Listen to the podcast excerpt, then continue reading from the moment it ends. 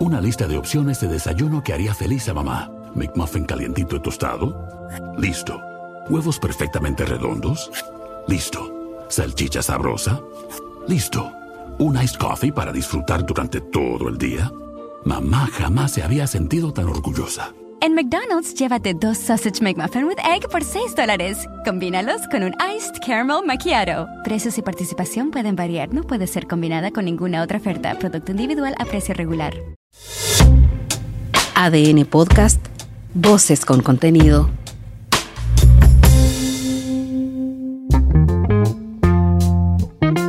Hola, soy Mauricio Hoffman y este es Punto Aparte, un espacio de análisis sobre las noticias en las que vale la pena detenerse y dar una segunda mirada.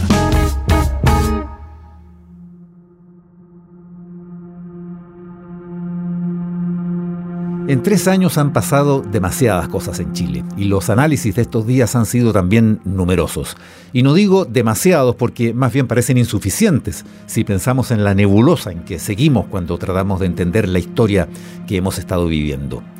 Probablemente nos pasemos los próximos tres años analizando esta historia reciente. Este 18 de octubre, a la luz de los datos, devela un país más pobre, más violento, más inseguro y más incierto que el que teníamos o creíamos tener hasta esos turbulentos días de 2019. En vez de tocar fondo para iniciar un camino hacia un progreso más justo, más equitativo, más inclusivo, parece que hemos ido en la dirección contraria. Y como si no nos bastáramos solitos para hacernos daño, la pandemia vino a empeorarlo todo, a desencadenar los ímpetus más irresponsables de los políticos más populistas y a disminuir hasta la interdicción a los que podían hacerles peso desde la vereda de la sensatez. Y así estamos.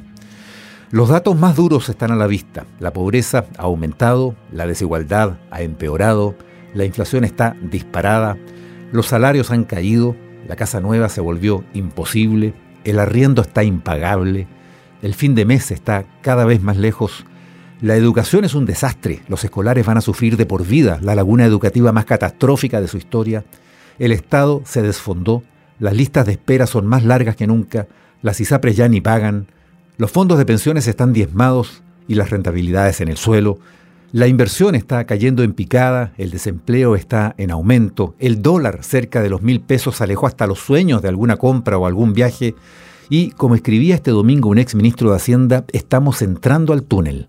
La recesión está a punto de ser descubierta por las generaciones que vivieron 20 años de crecimiento, reducción de la pobreza, caída de la desigualdad, integración con un mundo que se hacía más cercano, acceso a la vivienda con las tasas más bajas del planeta, hasta vacaciones en el extranjero con aerolíneas de bajo costo para los que podían, que cada vez eran más. Después de esas dos décadas vino otra que completaba los famosos 30 años en que todo empezó a ralentizarse, a perderse de a poco, a alejarse.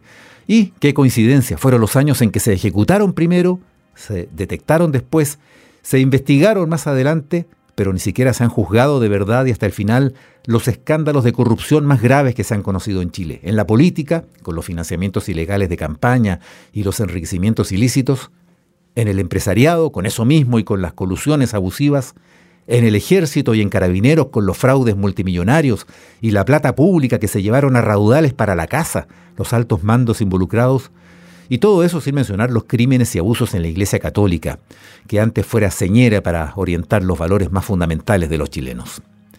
Ese cuadro es el que muchos dibujaron buscando las razones del estallido o la revuelta de tres años atrás, esa misma que tres años después no terminamos de entender. Lo que quedó es al menos alguna sensación de que por fin se expresaron tantas cosas que estaban contenidas, salieron a la luz tantas verdades que estaban silenciadas, se encendieron tantas esperanzas que estaban apagadas. Pero al mismo tiempo se destruyeron tantas cosas que hasta entonces se cuidaban. Se quemaron tantos sueños que muchos estaban construyendo. Se violaron tantos derechos de los que solo protestaban. Y se dejaron tan impunes los delitos que tantos cometieron que, de nuevo, así es como estamos. La encuesta Plaza Pública Cadem de esta semana entregaba números demoledores. El 93% de los encuestados cree que estamos peor en delincuencia el 90% que ha aumentado la violencia, el 75% ve una situación económica más deteriorada, el 73% cree que ha bajado la calidad de la política, el 71% nos ve peor en pobreza, El 68% siente que tenemos menos confianza en las instituciones. El 64% ve que ha empeorado nuestra imagen internacional. El 62% que aumentó la desigualdad. Y así con salud, educación, con pensiones. El camino institucional que salvó al país de un quiebre de la democracia se queda con ese logro, que por supuesto que es mayor. Pero los que estuvieron a cargo equivocaron el rumbo y ni siquiera tenemos nueva constitución. El consuelo es que no era ella la que nos iba a salvar de los males que estamos viviendo. Una enorme mayoría se convenció más bien de lo contrario. Como siempre, y tal como hemos repetido en múltiples capítulos de este podcast, lo que cuenta son las buenas políticas públicas generadas con voluntad política, con responsabilidad, adecuadamente financiadas y correctamente diseñadas, propuestas democráticamente al Congreso, capaces de conseguir los votos y aprobarse allí, con grandes acuerdos que las hagan permanentes.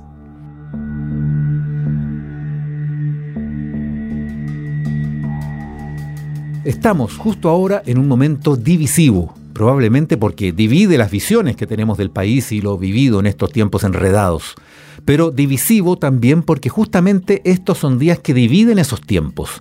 Si miramos hacia atrás, tenemos los tres años que partieron en ese octubre de 2019, si usted lo prefiere, en ese noviembre del mismo año, con el acuerdo por la paz y una nueva constitución. Y si miramos hacia adelante, lo que viene son justamente los tres años que quedan hasta las próximas elecciones presidenciales, el domingo 22 de noviembre de 2025. En tres años exactos vamos a estar en plena campaña electoral. Va a estar a punto de empezar la franja presidencial y legislativa en televisión. El gobierno va a estar en sus descuentos. Vale la pena preguntarnos si para entonces vamos a tener una nueva constitución, fruto de un acuerdo que hoy desconocemos, que nos pueda llevar a elegir convencionales o asambleístas por abril o mayo de 2023, que nos haga una propuesta seis meses después, como dicen que sería, una propuesta que estaríamos votando a fines del próximo año. Es interesante preguntarnos si para entonces vamos a estar viviendo así en un Estado social de derecho, una sola nación con pueblos originarios reconocidos, con derechos sociales garantizados para todos sin distinciones, con una sola justicia también igual para todos. Nada de eso está todavía asegurado porque faltan muchos pasos que hay que dar para conseguirlo y las adversidades nos amenazan. También vale la pena preguntarnos si para esas elecciones, en tres años más, la clase política habrá logrado ponerse de acuerdo en una reforma tributaria, que para entonces ya estaría en régimen y si esa reforma conseguirá estar recaudando lo que pretende y estimulando la inversión y el crecimiento como debiera. A estas alturas cabe preguntarnos también qué sistema de pensiones vamos a tener, porque ni siquiera hay proyecto todavía. ¿Qué sistema de salud? Porque se sigue postergando esa reforma. Y lo único que somos capaces de vislumbrar por ahora es una crisis inminente en esa área. ¿Habremos superado la recesión de 2023? ¿Se estará recuperando el empleo y los salarios? Alcanzará a ocurrir para las elecciones de alcaldes, concejales y gobernadores de 2024, que para entonces muchos van a ver como un anticipo de lo que podría ocurrir en las presidenciales del año siguiente?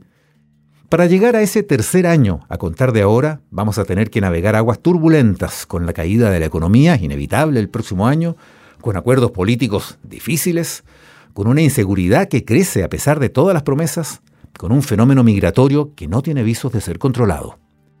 Son esas aguas las que tantos advierten que son propicias para los populismos de todo signo, como ha mostrado la historia cada vez que se revisan los periodos asiagos. Los que tienen las de ganar en esos tiempos son los populismos autoritarios, nacionalistas y destructivos de economías y democracias. Populismos que son capaces de arrasar con centroizquierdas y centroderechas, de aniquilar la razón en sociedades enteras, de hacerlas entrar en delirios de los que siempre se sale demasiado tarde. Vale la pena preguntarnos entonces, mirando los tres años que tenemos por delante, a la luz de los tres años recién vividos, si nuestros gobernantes, nuestros legisladores y nuestros jueces están preparados para hacer frente a la que se nos viene. Y si 20 millones de ciudadanos, que para entonces seremos de más, somos capaces de sobrellevarlo. Esto fue Punto Aparte. Soy Mauricio Hoffman y te invito a escuchar este y los demás capítulos de este podcast en tu plataforma digital favorita, en adn.cl sección podcast y también en podiumpodcast.com.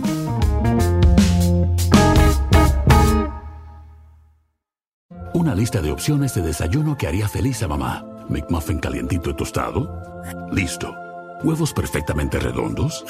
Listo. Salchicha sabrosa. Listo un iced coffee para disfrutar durante todo el día? Mamá jamás se había sentido tan orgullosa. En McDonald's, llévate dos Sausage McMuffin with Egg por 6 dólares. Combínalos con un Iced Caramel Macchiato. Precios y participación pueden variar, no puede ser combinada con ninguna otra oferta. Producto individual a precio regular.